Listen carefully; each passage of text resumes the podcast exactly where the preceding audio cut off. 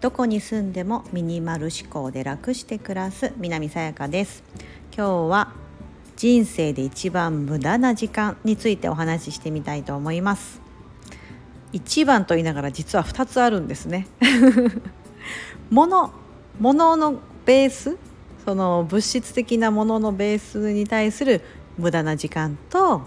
もう一つこう考え方というか思考の部分でもちょっと無駄な時間があるなと思うので今日はそんなことをお話ししてみたいと思います。あの私はまあ自称ミニマリストでもあり整理収納アドバイザーという資格を持っているので物少ないし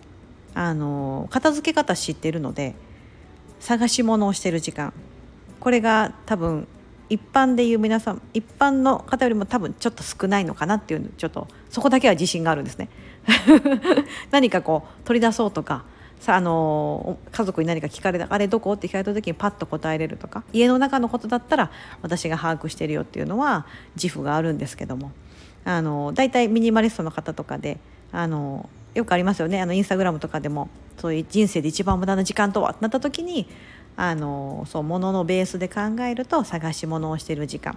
なのでこの探し物をしてる時間が1秒でも1分でも少なければその分有意義に時間を使えますよねっていうことで家は片付けてた方がいいですよねとか物はちょっと少なくてあの厳選したものがあった方が、うん、探し物せずにすぐ物に取り掛かれるしやりたいことに取り掛かれますねっていうのが一つの考え方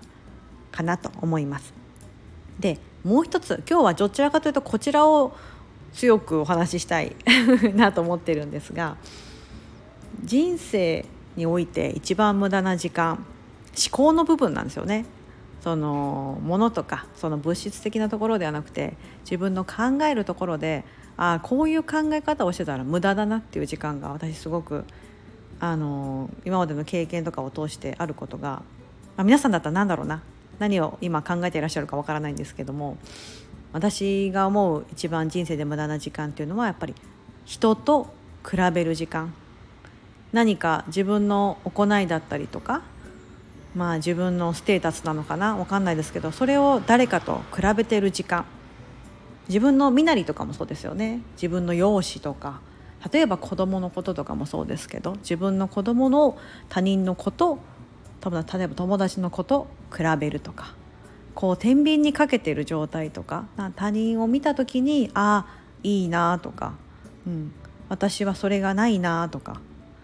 私はもっとこうしなきゃなとか、うん、何かをこうベースに考える時ってどうしてもあの何そのベースとなる何かがあるはずなんですよ。比べている対象が必ずあるはずなんですけどその時間が多ければ多いほど人ってすごくあの人生で無駄な時間というか自分で自分を追い込んでしまったり、うん、なんか自分を失ってしまったりとか誰かのために生きてるような、うん、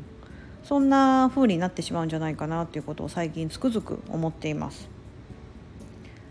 あのアメリカに来てもうすぐ3年でシンガポールにも3年住んでたので海外生活が6年っていうだいぶ長くなってきたんですけどあのアメリカもシンガポールも、まあ、人種たくさんの人種の方がいるんですよね。その一つの国でシンガポールは4つ公用語があると英語中国語マレー語タミル語っていう4つの言葉があのあってですね何かその大事なお知らせ？例えばあの水道とかそういう公共料金のこととか、えーと、ガバメント政府から来る案内のこととかに関しては必ず4枚シートがあってそれぞれのあの言葉が書いてあるんですよね。うん、あの街中ではそんな4つ全部書いてる書かなきゃいけないというルールはないっぽいですけど英語か中国語がメインなのでそっちで書かれてますが、うん、それぐらい皆さんこう多言語うん、違う言語も使うし見た目も違うし、うん、あの文化も違うと。信仰してる宗教とかもそうですけどだからまあ比べようがななかったりねあの違いすぎるんで比べたってしょうがないってところがあると思うんですよね。私たち日本人もねアメリカ人と比べてこう容姿のこととかいやアメリカの人はこうだから私もこんだけ鼻が高くなりたいわとかあの金髪で金髪になりたいとかまあ染めれますけど金髪に関してはでも違いが大きすぎるんでやっぱりそこじゃないですよねあんまり対象って。すごいないいなとかいう憧れっていうところはあったとしても自分がそこになりたいとか、うん、なんかあんまりそこは違ってどちらかというと同じ日本人で例えば同じぐらいの年齢で同じような環境にいる人と比べた時にあここが私はちょっととかああの人はこんなことをしてるんだとかっていうことで結構モヤモヤ感じたりしませんか？比べることによって。うん、あの私もなんかずっと去年去年おと一昨年ぐらいかな結構モヤモヤしてる時期があって、まあ、何かやりたいってことがモヤモヤの原因だったんですけどでもそれってなんかその今いる自分とその誰かを比べてたところもあったりなんかずっと自分探し自分探しってずっと自分で言ってたんですよ。でも今思えばあの自分探しって何ですのんって話で、うん、自分は自分でねそのままなのに何かこうそうじゃまた違う自分にならなきゃいけないというふうになんか感じてるから自分を探してるんだと思うんですよね。私はこんなもんじゃないと思ってるのかあの、うん、なんかその今の自分を否定してるから出てくる言葉だったなっていうのはすごく今感じていて今はなんかもう自分探しなんてもうそんなことはしなくてよくて今は自分は自分でよくてあの比べるもし対象がいるとしたら昨日の自分とか過去の自分？うん、ちょっと前の自分はできなかったことが今できるようになったとか。このスタンド FM のこの音声配信も1週間経ったんですね。毎日配信するようにしてて。もうあのそれはもう1週間前の自分とはこれは明らかに違う自分であまたなんか一つ一歩進めたなとか、うん、なんかそういうふうにこう感じればいいのかなと思うのでなんかこうもので言ったら探し物をしてる時間。えー、考え方のところでいくと人と比べている時間。そういった時間が私にとってはすごく人生において無駄だなと思うので皆さんもああそうかもってもし思われるところがあるんであれば是非他人ではなく自分を見ていただいて、うん、ゴーゴー自分でゴーゴーで本当大丈夫だと思います。私はもうそんな感じで最近はちゃんと何ですかね最近はですね自分を褒めまくるってよくやってます心の中で。もうこんな家事して私偉いわみたいな。家の中誰も褒めてくれないじゃないですか。